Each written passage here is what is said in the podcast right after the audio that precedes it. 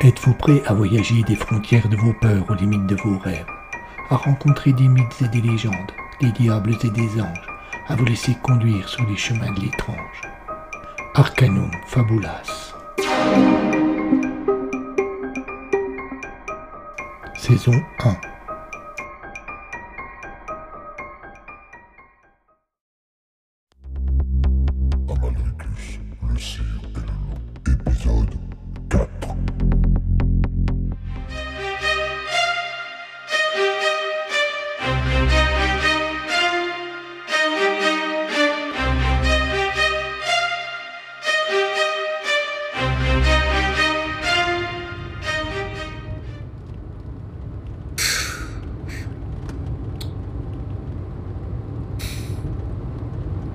Une heure du matin.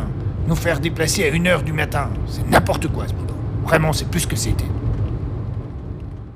Bien qu'il soit à moitié endormi, Stéphane était de mauvaise humeur.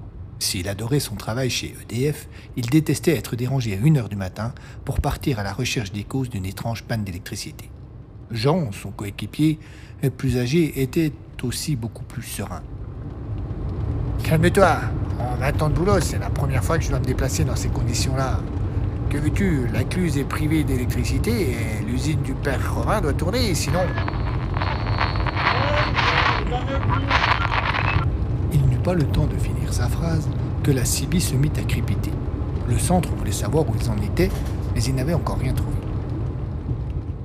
C'était une de ces froides nuits d'hiver où toute la région est glissée sous la neige et où la lune pleine donne une luminosité presque magique à la nature assouplie. Jean et Stéphane étaient chargés d'inspecter les fils électriques qui couraient dans le marais au bas du fort de Joux. L'un d'eux avait dû être détérioré, car depuis un moment déjà, le bourg avoisinant était privé d'électricité.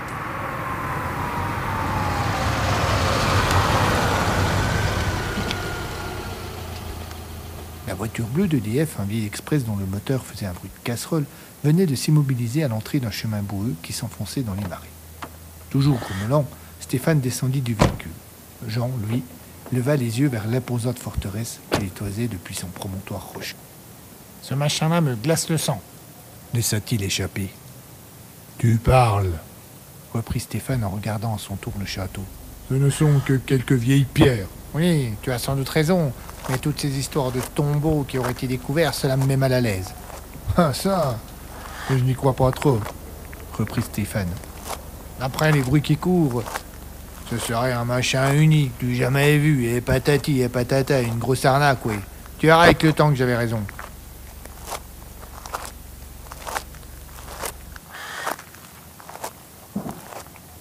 Tout en parlant, les deux hommes s'étaient engagés sur le petit chemin et marchaient maintenant au bon milieu des marais.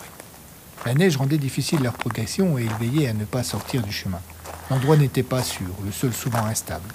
La lune pleine éclairait suffisamment les lieux pour qu'ils n'aient pas besoin de leurs torches. Ils atteignirent bientôt les premiers pylônes électriques et commencèrent à scruter les fils à la recherche d'une anomalie. Celle-ci ne fut pas longue à trouver. Sans mètres devant eux, un des fils était coupé net et tombé par terre. Ben merde Laissa échapper Jean qui pourtant n'était pas un coutumier de ce type de langage. Qu'est-ce qui a pu provoquer cela? J'en ai pas la moindre idée. Répondit Stéphane abasourdi. Mais de toute façon, on ne peut pas réparer ça comme ça. Retournons à la voiture et demandons du renfort.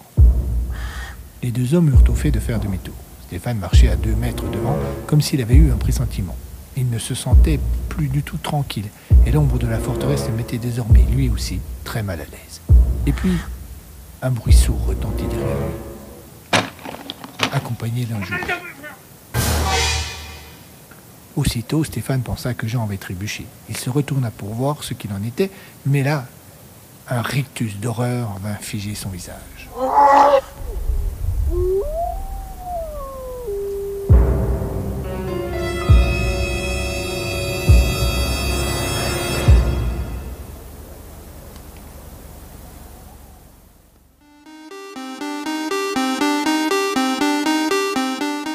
Pas longtemps à la police pour retrouver les corps décapités des deux agents EDF. À peine 20 minutes après qu'on se soit inquiété d'être sans nouvelles, la maréchaussée retrouvait les cadavres à 30 mètres à peine de leur véhicule. La neige qui les entourait avait pris une teinte pourpre sur une surface étonnamment large. L'une des deux victimes était à genoux, sa tête posée devant lui, l'autre était allongée sur le ventre, sa tête avait disparu.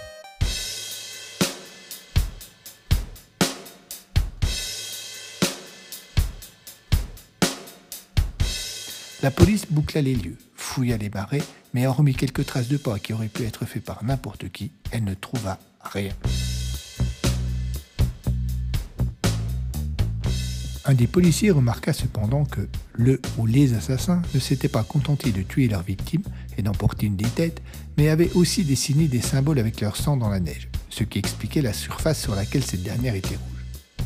Au début, personne ne s'en était rendu compte, car il fallait prendre un certain recul pour distinguer un cercle barré de plusieurs traits obliques qui s'entrecroisaient.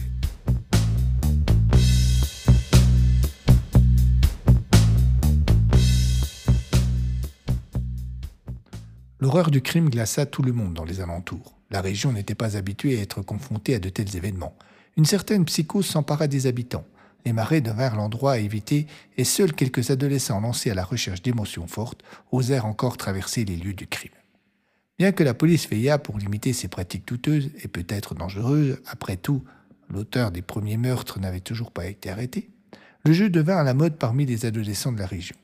Il s'agissait, pour le concurrent, de traverser de bout en bout le marais en pleine nuit, seul et sans courir, en suivant le chemin où avait été commis le meurtre. Hervé était l'un de ces jeunes. Âgé de 17 ans, il avait l'adolescence insolente et ses yeux laissaient paraître son assurance outrancière. Le marais, il le connaissait bien. Depuis l'âge de 3 ans, il vivait à la Cluse. Il en avait d'abord eu peur, peur de la brume qui s'en échappait les soirs d'hiver, peur du hennissement des chevaux qui s'y trouvaient, et enfin peur des légendes que l'on racontait. Puis, l'ange Adam, il était devenu son terrain de jeu favori, celui qui pouvait à chaque instant lui dévoiler un nouveau secret. Mais depuis le meurtre, toutes les légendes lui étaient revenues en tête, et de nouveau, le marais était synonyme d'angoisse.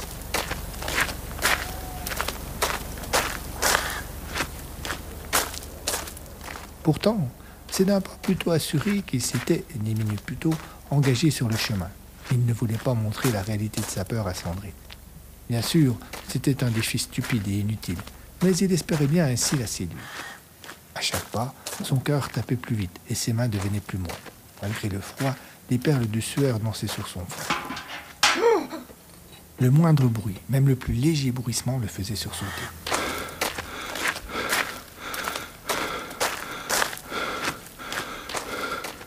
Aucun doute. Il n'était pas seul dans ce marais. La peur l'accompagnait.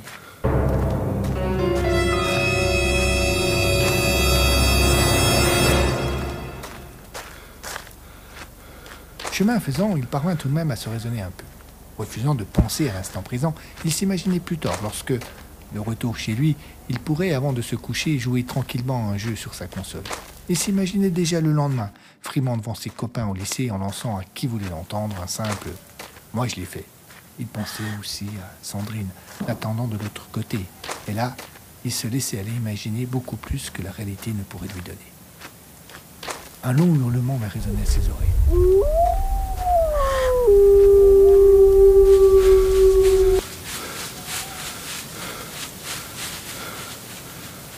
La peur rejaillit. Ne se contrôlant plus, il se mit à courir, à courir, ne voulant plus écouter que le bruit de ses pas. Pris par son élan, il ne put se rattraper quand il trébucha et il s'allongea de tout son long sur le chemin, marquant la neige de toute l'empreinte de son corps.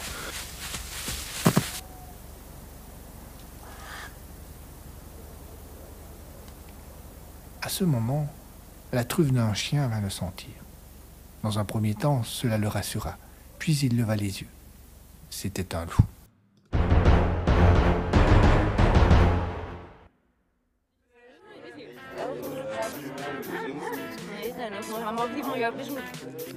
Il y avait bien trois quarts d'heure maintenant qu'Hervé avait commencé son épreuve, et Sandrine, qui l'attendait à la sortie avec les autres, commençait à être inquiète.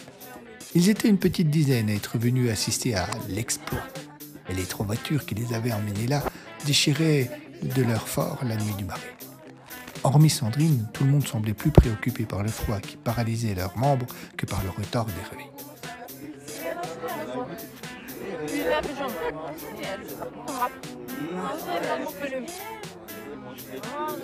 Certains, lassés, parlaient de partir, mais demeuraient coincés car les trois chauffeurs semblaient pour leur part bien décidés à attendre. Un cri s'échappe à l'obscurité.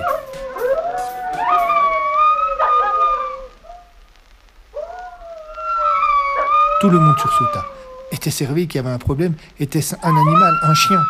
Non, tout le monde savait que ce n'était pas un animal, et c'est pourquoi un pesant silence s'abattit sur la petite troupe. C'est Sandrine qui le rompit la première. Il faut aller voir cria-t-elle. Mais les autres, pétrifiés par la peur, ne réagirent pas. Poussée par une force invisible, elle bondit dans une voiture. Son propriétaire hurla, mais ce fut en vain.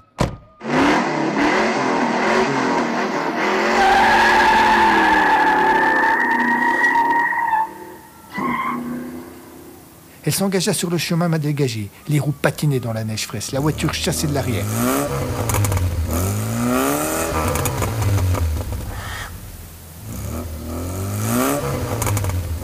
Mais Sandrine accélérait sans cesse, rendant les véhicules encore plus instables.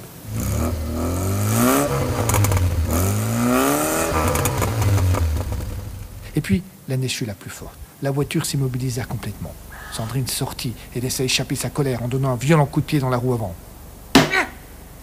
C'est en se retournant qu'elle aperçut se dessinant devant les forts une ombre impressionnante.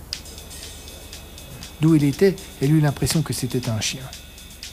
L'animal se dressa, regarda en direction du véhicule, et comme s'il avait été effrayé, il s'enfuit dans le marais, laissant apparaître sous la lumière le corps sans vie d'Hervé allongé le visage dans la neige.